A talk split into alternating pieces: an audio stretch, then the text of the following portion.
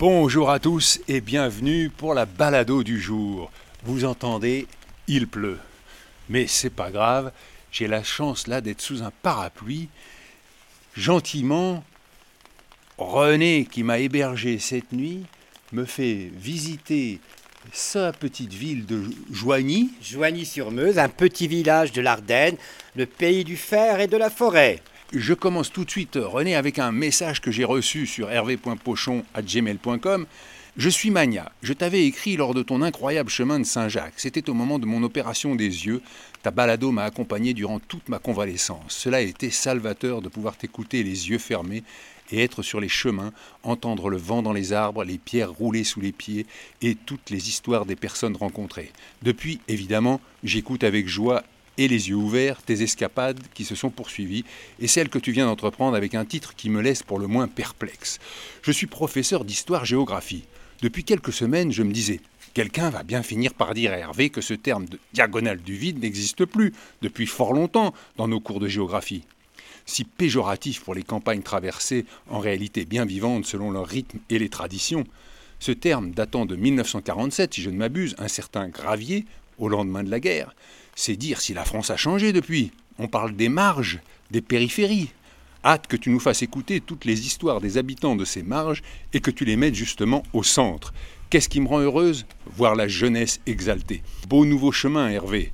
Et donc c'est signé Monia. Et alors ça tombe très bien, Monia, parce que je suis avec René Collinet, qui est professeur d'histoire et géographie, enfin qui était, qui était même historien, conservateur du musée des Ardennes. Spécialiste du patrimoine industriel.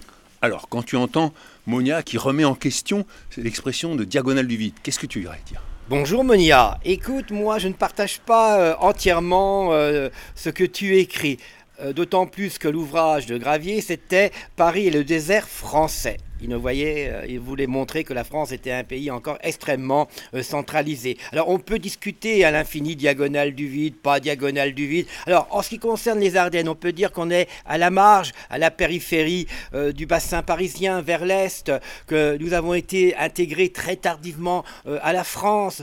Mais l'expression diagonale du vide, pour moi, conserve tout son sens et toute sa justification. C'est bien une diagonale, c'est-à-dire un territoire qui prend la France en échappe, qui la sépare en deux et qui est caractérisée, comme tu le sais, Monia, certainement, tu es prof d'histoire-géographie, par la déprise économique et la déprise démographique.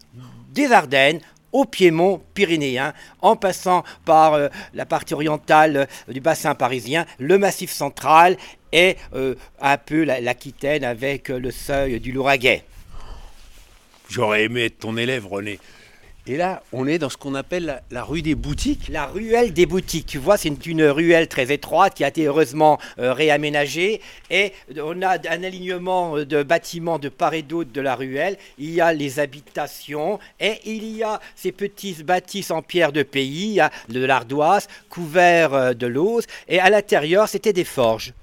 Ici, on est au cœur, je l'ai dit, du pays du fer de la forêt, au cœur de l'ère de la clouterie à la main à la veille de la Première Guerre mondiale, il y avait encore euh, ici des forgerons. Si on s'était baladé, eh bien, on, aurait pu entendre déjà la frappe saccadée du forgeron sur l'enclume, sentir les odeurs, voir la flamme, voir le chien qui fait tourner la fameuse roue euh, à chien toute une atmosphère. Et avant la Première Guerre mondiale, Joigny-sur-Meuse était reconnu au-delà même du département pour sa fabrication des fers à friser les cheveux et des vis à lit. Alors c'est René qui m'a dit, euh, à l'époque on se vous voyait, il m'a dit vous pouvez venir dormir chez moi si vous n'avez pas peur des vieilleries et des antiquités. Alors il faut dire que la maison de René, je peux le dire, elle est vintage. La cuisine en formica, on pourrait y tourner un film, je pense, euh, des années 60, non? J'ai une amie américaine qui vient chaque année à Joigny. Elle vient prendre un café chez moi régulièrement lorsqu'elle est à Joigny. Donc, elle me dit toujours Mais ta maison est vintage aux États-Unis, elle ferait un tabac. Alors, je lui dis Trouve-moi un américain pour l'acheter. Je pourrais me refaire une santé financière. Alors, la ruelle des boutiques, je précise, on est passé, il n'y a plus une boutique, c'est que des maisons. Maintenant, les boutiques existent encore, mais elles ne sont plus actives, bien sûr, reste plus que le bâti. Ce sont maintenant des remises, des garages. Oh, parce qu'on pourrait imaginer qu'il y a des magasins qui se sont installés, mais pas du tout. On n'est pas ici euh, sur la côte d'Azur, hein. on est dans un pays rustique. Ici, on a eu surtout le culte du travail, du travail du fer. Et le tourisme apparaissait comme une activité accessoire. Certaines villes de la vallée que tu as traversées ont perdu la moitié de leurs habitants en 30 ans. Il demeure une activité industrielle. On aimerait que d'autres activités viennent. Il y a des signes d'espoir. Tu es passé peut-être devant l'usine Hermès où l'on fabrique Très les beau bâtiment. Très beau bâtiment euh, de verre qui euh, donc surplombe euh, la voie verte. Une autre usine Hermès va s'installer à Charleville-Mézières. Donc on, on peut espérer un renouveau, un rebond, mais il est très attendu et il est fragile, comme l'ont montré par exemple les échecs d'implantation à Charleville ou à Revin. Mais, René, tu veux pas m'accompagner jusqu'au bout des Ardennes? Parce que comme ça, j'aurais vraiment euh, une connaissance historique du territoire. Ça serait Bah, plus facile. J'aimerais beaucoup Hervé, mais malheureusement, comme tu le sais, j'ai beaucoup d'activités. alors je ne peux pas me démultiplier et je n'ai pas le don d'ubiquité. Alors là, on est au cœur, je t'emmène au cœur du village, sur la place Jules Fuselier. Et tu peux, tu peux voir le portrait. Eh bien, c'est un maire de Joigny entre 1935 et 1941, un maire communiste très engagé. Ici, c'est la vallée rouge, hein, qui est devenue la vallée noire aujourd'hui, très engagé. Donc, un des leaders du Parti communiste dans les Ardennes. Il a été fusillé en 1941 à Caen suite à des activités de résistance. Donc c'est notre héros. Tu parlais de la, euh, tu disais la vallée rouge et aujourd'hui la vallée noire. Pourquoi la vallée noire? À cause de l'ardoise ou à cause d'autre chose? De l'évolution politique, comme tu le sais, dans les anciens bassins industriels dévastés, comme quand même euh, l'a été la vallée euh, de la Meuse, euh, à la fin du 19e, euh, nous avons eu la venue de Jean-Baptiste Communard, Jean-Baptiste Clément, qui pendant dix ans y a implanté le syndicalisme et le socialisme. Et euh, les, les mairies ont basculé. Les mairies étaient détenues par les patrons, eh bien elles sont tombées dans les mains des ouvriers. Et ensuite s'est installée donc une longue tradition politique rouge, du Parti socialiste au Parti communiste. Et malheureusement, comme tu le sais, euh, la gauche a perdu des plumes, le Parti communiste n'est plus que l'ombre de lui-même. Et euh, les électeurs, eh bien, ouvriers, nous sommes dans un monde ouvrier, sont passés du côté du Front National. Et là, on arrive devant le relais des Alors, Grands-Ducs. le relais des Grands-Ducs, au départ, c'était une coopérative de consommation ouvrière qui avait été créée en 1911 et qui euh, a été, euh, ben, qui retrouve vie grâce à Jessica. Nous allons entrer dedans. C'est un lieu donc de rassemblement, de convivialité.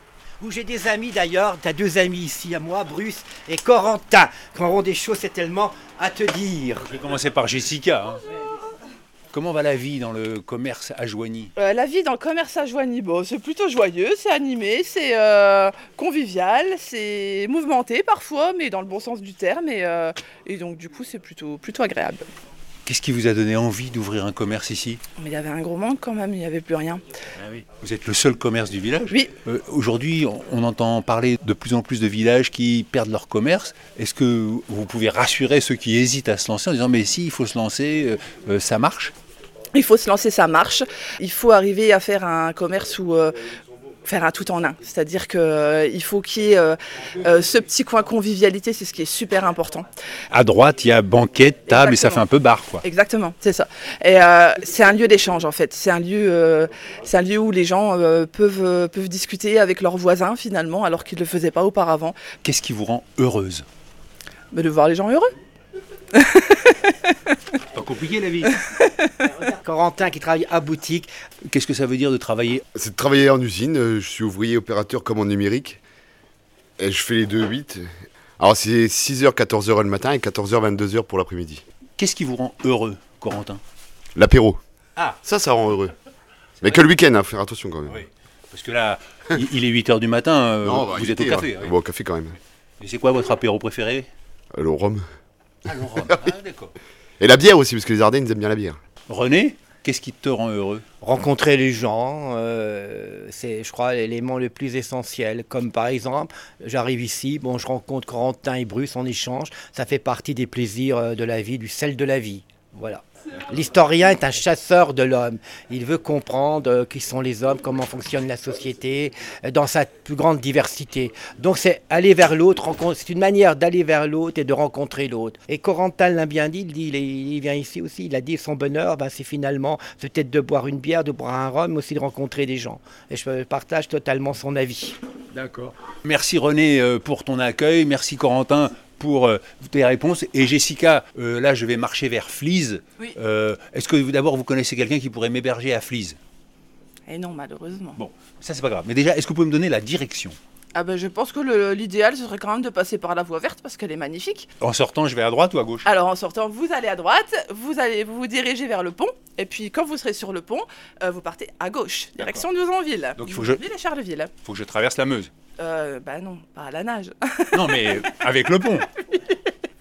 oui, bien C'est ça, sûr. c'était ça, ma question. C'est tout à fait ça. Bon, bah, merci. Bonne journée à vous Merci. et bonne marche. Allez, au revoir tout le monde. Bonjour madame, entrez. Merci monsieur. une dame de Joigny aussi. Ah, bon, je, je reviens. Je peux avoir votre prénom. Akima. Qu'est-ce qui vous rend heureuse, Akima Jessica. Bah, c'est vrai, depuis qu'elle a ouvert. Ça fait combien de temps qu'elle a ouvert Ça va faire un an en juin. Ouais. Bah c'est vrai, hein, elle apporte la joie à Joigny. Oui. Ça change, hein. On se retrouve tous dans la joie et la bonne humeur. Et vous travaillez dans quoi, Akima Je suis responsable du manège Place du Cal, du carrousel. À Charleville? C'est ça, Le manège pour les enfants? C'est ça, tout à fait. D'accord. Merci. Allez. Au revoir. Bonne journée à tous. Au revoir. Et je retourne sous la pluie.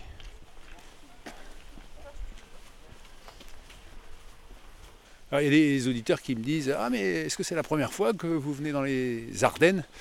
Eh bien, il faut savoir que non, quand j'avais 20 ans, je suis venu euh, tourner un film pour la télévision réalisé par euh, Jean de Vévert et c'était une adaptation de La Route Inconnue d'André Dautel. Et voilà, ça avait été un plaisir de découvrir la région et là, j'en profite encore plus. Et je suis dépassé par deux marcheurs. Ardennais de souche, oui. Ah bah voilà, Moncy Notre-Dame. aussi Notre-Dame. Dominique, Marie. Alors Dominique, qu'est-ce qui vous rend heureux? De vivre, tout simplement. Est-ce que c'est difficile de vivre? Oui, oui. Je relativise les choses, disons. Qu'est-ce qui vous aide à relativiser? Euh, Le fait que mon environnement proche soit heureux. Alors, C'est égoïste, bien entendu, puisque je, je, fixe le périmètre de mon environnement proche, mais je peux pas aller au-delà parce qu'il y a trop de monde. Marcher nous fait du bien. Dans ce contexte de tension extrême, fermer la télé, aller marcher tous les matins une heure et demie, ça nous fait un grand bien. Il y a deux signes par là, il y a les oies, il y a les canards, il y a poules d'eau, enfin on est dans la nature. C'est une portion très sauvage quand même. Il n'y a pas de bruit, vous voyez, c'est calme. Et puis on rencontre des gens sympathiques tous les jours. Des... Vous dites ça pour moi? Un de plus. C'est très gentil. On va sortir de là, parce qu'on ne peut pas vérifier après, mais on va avoir un a priori favorable. Avez vous avez l'air sympathique. Vous avez à côté de vous un grand adepte de Sylvain Tesson, donc forcément qu'être dans la nature. euh, C'est mon mentor, Sylvain Tesson. Mais vous devez être adepte aussi, parce que c'est un peu votre style, euh, d'après ce que je vois, comme vous randonnez. Quand vous me dites tout à l'heure, je démarre de Givet pour traverser la France, c'est vraiment le, le schéma de ces gens-là, quoi, le, le format plus exactement C'est vrai. de ces gens-là. Sauf hein. que lui a un stylo et moi j'ai un micro. Bon, bah voilà. Voilà. Mais je suis sûr que dans votre cerveau, ça marche pareil. Même si ça ne se traduit pas de la même manière. On va vous abandonner là parce que nous, on bifurque là, on fait un peu de salle, puis on monte par chez nous, par là. Pour moi, c'est un lieu euh, de pèlerinage permanent parce que c'est là que j'ai passé toute ma vie. Ici, hein, comme ça, là au bord. Bah oui, bah oui. Vu que je suis né, ils ont dû m'amener là, mes parents, quoi. Toute ma vie, euh, voilà, la pêche ici, bon, je connais tout ça. voilà. J'ai appris à marcher là, ici, etc., quoi. Vous n'avez pas éprouvé le besoin de partir ailleurs? Du tout. Du tout. Je suis un blaireau, ce qu'on appelle en termes. euh, Je Non, je le revendique.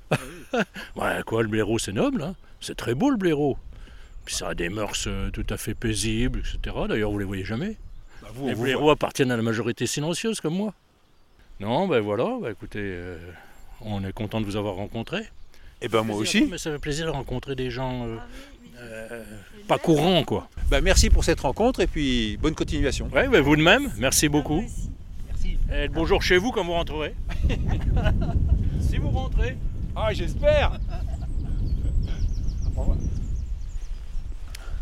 Voilà, et je laisse euh, Dominique et Marie remontaient un chemin de terre sur la droite. Et moi, je continue à longer la Meuse alors qu'il y a toujours un petit vent là, mais il ne pleut plus. Donc, c'est plutôt une bonne chose. Bon, j'ai toujours pas trouvé d'hébergement pour ce soir, mais je ne désespère pas. Alors, comme vous pouvez l'entendre à la circulation, je suis entré dans Charleville-Mézières. Je suis passé devant le collège Arthur Rimbaud. Il y avait une grande banderole, 11 élèves en moins, deux classes de fermées. Bon, ça fait beaucoup, hein, parce que s'ils sont 5 par classe, ça m'étonnerait, mais bon. Après, je suis passé devant Hockey Coquin. Je vous laisse deviner ce que vend Hockey Coquin. Malheureusement, c'était fermé, mais vous allez voir sur hockeycoquin.com. Et là, je rentre dans le musée Arthur Rimbaud et. Ah Il y a une dame à l'accueil. Bonjour madame. Monsieur Je me suis dit que je ne pouvais pas passer à Charleville-Mézières sans m'arrêter au musée Arthur Rimbaud. Non, c'est compliqué d'éviter le musée Arthur Rimbaud quand on est à Charleville, Mézières. Je peux avoir votre prénom? Donc moi c'est Lucille Penel. Et qu'est-ce que vous faites? Je suis responsable des collections du musée Rimbaud et du musée de l'Ardenne à Charleville-Mézières. Quelle est la pièce qui vous touche le plus dans le musée Rimbaud? Ça dépend sous quel angle on parle. Si on parle du côté artistique, on a des très très beaux tableaux de, Fernand Léger ou, de, ou des très très beaux portraits de Rimbaud. Si on parle euh, côté euh, peut-être émotion, voire fétichisme, on a la, valise que Rimbaud a transportée euh, un peu aux quatre coins du monde, ou les manuscrits qu'il a écrits, où on a vraiment son écriture, ce sont des documents qu'il a touchés, donc émotionnellement, ce sont les documents les plus forts. Est-ce que vous pouvez me montrer sa valise? Oui, elle est euh, présentée en salle voyage, donc c'est dans la dernière salle du parcours, dans ce qu'on appelle le cabinet de curiosité, donc dans un petit écrin exprès pour euh, les objets personnels de Rimbaud. Alors je vous suis. On y va Ah oui, on enjambe euh, quoi, la Meuse là? Oui, on passe au-dessus de la rue. Ah oui, c'est. Et là, on rentre. Là, on fait le parcours à l'envers, hein, parce que normalement, la visite commence par le haut, D'accord. et on redescend, et on finit par, par ça. Il y a sur l'étagère une très vieille valise avec des sangles en cuir, une carte qui est posée dessus. La valise, bien évidemment, est, rayée. On sent qu'elle a voyagé. Qu'est-ce qui vous touche personnellement dans l'histoire d'Arthur Rimbaud? Le courage qu'il a eu euh, de faire tout ce qu'il a fait euh, à l'âge qu'il avait à l'époque. Il faut savoir qu'il a écrit euh, pendant 5 ans, qu'il a écrit entre 17 et, et- et 22 ans, donc il était extrêmement jeune. Le courage d'avoir finalement osé envoyer euh, valser euh, les codes, l'éducation qu'on lui, a, qu'on lui a inculquée pour vivre sa vie et essayer de vivre ses rêves et, euh, et atteindre, atteindre ses objectifs. Alors après... je dis pas qu'il faut absolument cautionner tout ce qu'il a fait parce que c'était pas non plus un enfant de cœur, mais en tout cas il a osé les sujets qu'il a osé aborder et, et comment il, il s'est un peu révolté contre, contre la société. Quel sujet vous pensez? Spontanément, je pense à l'homosexualité qu'il n'a pas hésité à, vivre, à vivre pleinement, mais on a aussi euh, les questions de, liberté, euh, la façon dont euh, il, se rebelle contre le fonctionnement de la société, contre la bourgeoisie, enfin ce genre de choses qu'il a, qu'il a mis en, valeur, en, lumière dans ses textes également. Comment vous expliquez qu'il ait écrit que pendant 5 ans, puis après, il a voyagé et il a arrêté? C'est tout le problème de Rimbaud, ça s'explique pas. Euh, Lui-même ne l'a pas expliqué, donc euh, l'interprétation la plus, la plus souvent euh, donnée et diffusée, c'est que bah, finalement, il n'a pas trouvé dans la littérature ce qu'il cherchait.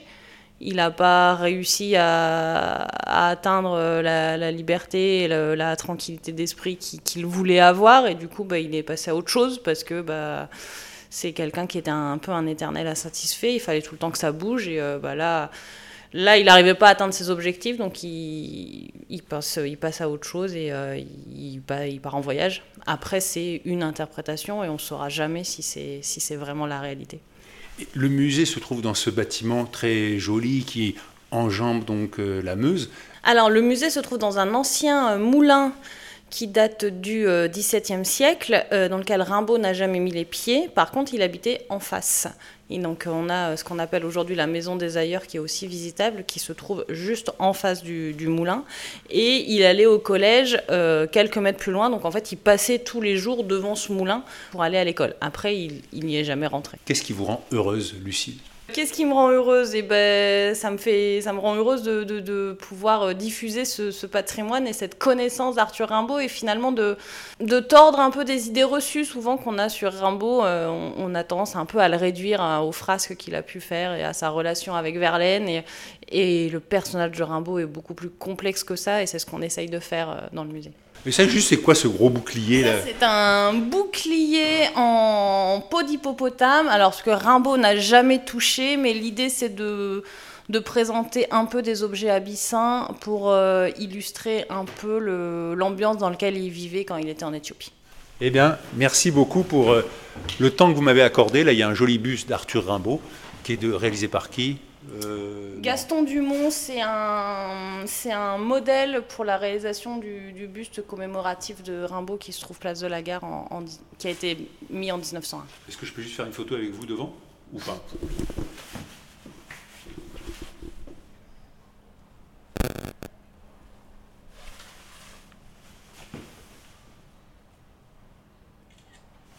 Merci. C'est ça. Quelle idée Quelle idée, hein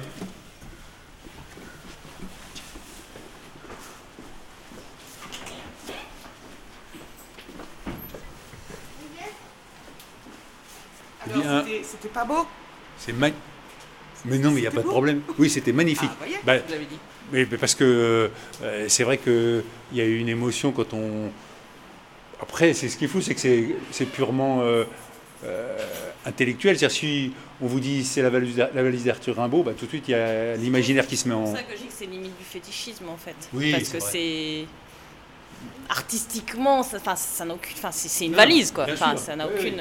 mais même les manuscrits, finalement les manuscrits ont beaucoup de, de, valeur, notamment financière, dans les ventes aux enchères. Mais est-ce que le manuscrit apporte vraiment quelque chose? Sachant que les thèses sont publiées, republiées et re-republiées. C'est juste le fait de se dire que Rimbaud l'a vraiment écrit. C'est ça. Au revoir et merci. Hein. Excusez-moi pour le petit retard pour la pause. Bon, bah. Ben, Lucille, encore merci pour votre accueil.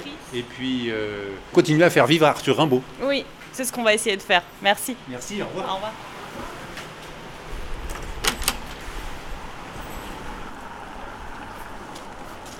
Donc j'ai traversé la place du Cal, j'ai vu des gens qui allaient manifester, après j'ai traversé la Meuse, et puis là je me dirige vers Flise, et il y a deux jeunes qui sont assis, tranquilles.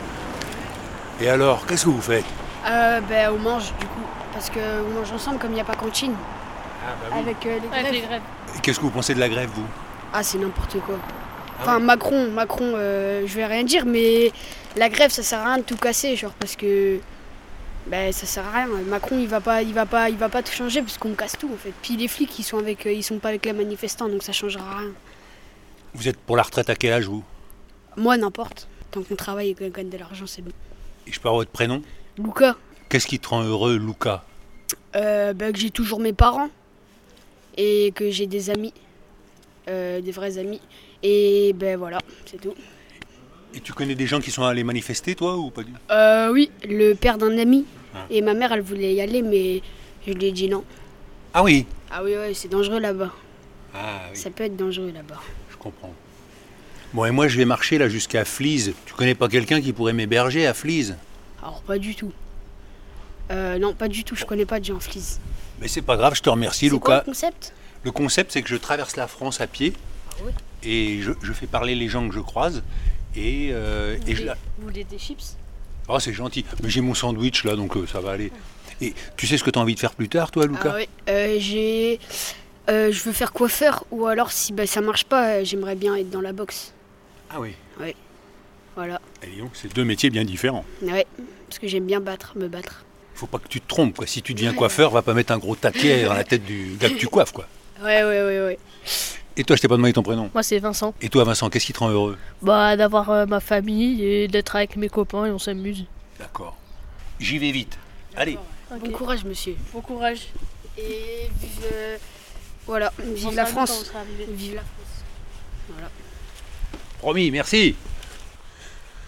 Alors, j'ai laissé Vincent et Lucas pique-niquer tranquillement en haut des marches d'un petit escalier à Charleville-Mézières. Puis j'ai traversé euh, Villers-Semeuse. Enfin, quand j'ai demandé où j'étais, un monsieur me dit bah, Villers-Semeuse Villers-Semeuse Je dis euh, Villers-Semeuse Oui, c'est ça, évidemment. Je dis voilà. Euh, j'ai oublié de citer une très belle fresque d'un artiste qui signe L8 Son. Vous pouvez voir son travail sur l8son.com. j'ai fait une photo, peut-être que vous la verrez. Là, je passe entre une allée de Forsythia et la Meuse. J'ai eu quelques messages qui me disaient Ah, bah, quand vous allez passer à Charleville-Mézières, euh, vous allez passer en pleine manifestation, on a hâte d'écouter ça. Alors, oui, vous avez raison, euh, je suis passé juste avant. Mais si vous voulez, j'avais déjà tellement de matière que je me suis dit si je m'arrête, euh, je vais avoir du montage jusqu'à minuit, je vais pas m'en sortir. Et puis, c'est pas un temps de pochon que je fais, c'est la balado de pochon là. Vous entendez les oiseaux? Alors, je ne nie pas hein, qu'il y a des conflits et tout ça, j'en ai bien conscience et j'essaye d'apporter autre chose. Alors d'ailleurs, aujourd'hui, c'est une grande première. Je vous le dis, je ne sais toujours pas où je vais dormir ce soir. Me doutais bien qu'un jour ça allait coincer et le matin je lance des pistes. Et là, parmi les réponses que j'ai eues, j'ai Ah, bah ça aurait été avec plaisir, mais on est en Croatie. Euh, il y a une chambre d'hôte qui m'a pas répondu. Euh, voilà, les offices du tourisme m'ont donné ces pistes-là. Si je dors dehors, c'est pas le meilleur jour pour dormir dehors, vu les nuages qu'il y a, mais bon, je sais pas, je vais voir, j'essaie de, de. Puis j'ai toujours le souci de faire le montage, quoi. Il me faut un peu d'électricité. Mais c'est ça l'aventure. Si tout est balisé, c'est moins surprenant. hein. Alors en avançant, je vais vous lire quelques messages. Sylvie me dit Bonjour Hervé. L'année dernière, lorsque tu es parti de Paris sur les chemins vers Compostelle, un cancer m'était diagnostiqué. J'ai écouté tous les jours ta marche, les paysages, tes rencontres, tes joies, tes difficultés, et ce ton de plus en plus intime, que ce soit dans le vécu personnel ou dans ce que tu nous relatais de tes rencontres. Pendant que tu faisais ta traversée pas à pas, je faisais la mienne de même. Tu te laissais transformer par le chemin, je me laissais transformer par la maladie. Je découvrais ma vulnérabilité. Je suis soignante et pas à cette place-là d'habitude. L'humilité d'accepter de dépendre de quelqu'un, la surprise et le bonheur de voir combien mes proches et même mes patients étaient généreusement présents, aidants, soutenants. Cette année, le jour où tu repars pour la diagonale du vide, j'ai les résultats de mon premier contrôle et tout est bon. Je vais retourner soigner, accompagner, et j'écouterai tes aventures tous les matins avant de partir. Ce qui me rend heureuse, me sentir vivante, avec un grand V. Tu sais, comme sentir une petite source de montagne qui glougloute au fond du cœur et qui rend tout plus beau. Bon chemin Hervé, merci pour tout. La bise à Léonard avec un énorme merci pour les magnifiques textes de sa gazette. Et à demain matin. Et c'est signé Sylvie. Eh bien Sylvie, je suis ravi et j'espère vraiment être là demain matin. Laure Hélène me dit Salut Hervé, l'ail des ours s'appelle ainsi car en sortant de leur hibernation, c'est la première plante printanière dont les ours se régalaient. Nous en avons aussi ici en Dordogne, le long des cours d'eau, et comme c'est une période creuse en cueillette des champignons, c'est le Graal du moment. Je te mettrai un pot de pesto de côté. Bon chemin, l'ami. J'espère passer récupérer mon pot de pesto. Bon, ça va m'alourdir le sac, mais bon. Sabine m'écrit Ce qui me rend heureuse, c'est d'être allé au théâtre voir la pièce Simone Veil, Les combats d'une effrontée, avec Christina Reali et Pauline Susini, à la demande de mon fils. J'avais très peur que ça ne plaise pas. Il a été enchanté, tout comme moi. Je suis heureuse de le voir s'ouvrir au monde de la culture. Bonne balado. Eh bien, merci pour ce partage, Sabine.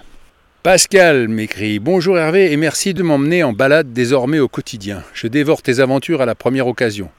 Je suis depuis des années le bloc photo d'un Belge de la vallée de la Meuse qui semble depuis quelque temps avoir des attaches dans les Ardennes françaises. Et aujourd'hui, il commence une série sur les buckets. Ah, au fait, pour ton information, on parle des Ardennes françaises et de l'Ardenne belge, la mienne. Je te souhaite bonne chance dans ton périple, ce qui me rend heureux, rendre ma famille heureuse, faire des percussions brésiliennes avec une bande de fous, jouer dans tous les sens du terme et déguster de bonnes bières belges. Eh bien, merci Pascal pour cette information. Je ne savais pas qu'on disait les Ardennes françaises et l'Ardenne belge. Vous le saviez ça, vous, madame? Ah, bah voilà, vous êtes des Ardennais purs. Oui, vous êtes de où vous Moi, je suis de Paris, madame. Ah, oui, oui, Paris, oui. Votre prénom Geneviève. Denis. Et le petit chien Puis oui. Qu'est-ce qui vous rend heureuse, Geneviève Ah bah tenez, vous voyez, euh, on se promène dans la nature, on promène le chien, euh, on est dans la campagne, nous, ici. C'est tout ce qu'on demande. Vous êtes retraité Oui, Et vous avez fait quoi avant j'étais infirmière. Vous allez peut-être pouvoir m'aider. Moi, je traverse la France à pied. Je suis journaliste. Ah, bah c'est encore mieux à pied. C'est comment Eh, vous, avez, vous êtes courageux, c'est encore mieux que nous. bah, Je sais pas si c'est mieux, mais enfin bon, voilà, c'est. bah si, c'est quand même, faut le faire. courageux. Ah oui, oui. Bah, J'espère. Mais alors, euh, je dors chez l'habitant. Et là, pour le moment, j'ai encore trouvé personne.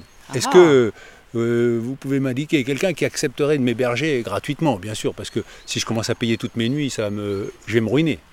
Bah, nous, sur LR, on connaît pas beaucoup de monde. euh. Non. Non, je connais pas de. Ah oui, parce là-dedans, on ne sait ah pas oui, ce que les gens vont. accepter ou pas. Ouais, c'est pas évident ça. C'est ça. Bon, je vais voir, je vais continuer. Je vais, Oui, parce que par là, peut-être que si, vous pouvez trouver peut-être sur Fleas. Et à l'intérieur, pourquoi vous passez pas à l'intérieur? Parce que je suis comme vous, j'aime la nature. Ah oui, je préfère ah marcher oui. là que le long Ah d'un C'est national. clair, oui, moi aussi. Voilà. La bonne continuation, bon courage. Merci et vous, bonne balade. Ouais, merci. Excusez-moi, monsieur, je vous ai bon pas demandé. courage pour la suite, parce qu'on Oui. a encore à faire. C'est vrai. Je vous ai pas demandé qu'est-ce qui vous rend heureux. Déjà d'être en, en retraite. Bon, moi j'ai travaillé jusqu'à mes, mes 42 trimestres, j'ai fait mes 42 trimestres. Aujourd'hui, il y en a pas qui... 42 trimestres, 42 annuités. 42 annuités. oui. Pardon. oui. Bon voilà, on est là, on ne défile pas aujourd'hui. Voilà. Pourquoi? On veut pas se faire casser la figure. Mais- Bon, on- je comprends ce qu'ils veulent, c'est clair, mais bon, euh, et nous on a travaillé avant d'avoir notre retraite. Hein. Et des semaines de 40 heures et pas de 35. Il n'y en a pas beaucoup qui le disent ça. Hein. 53 et demi moi. Oui, oui, mais moi aussi j'ai fait des semaines 9 euh, de plus de 40 heures heures. et demie par jour et samedi encore 5 heures.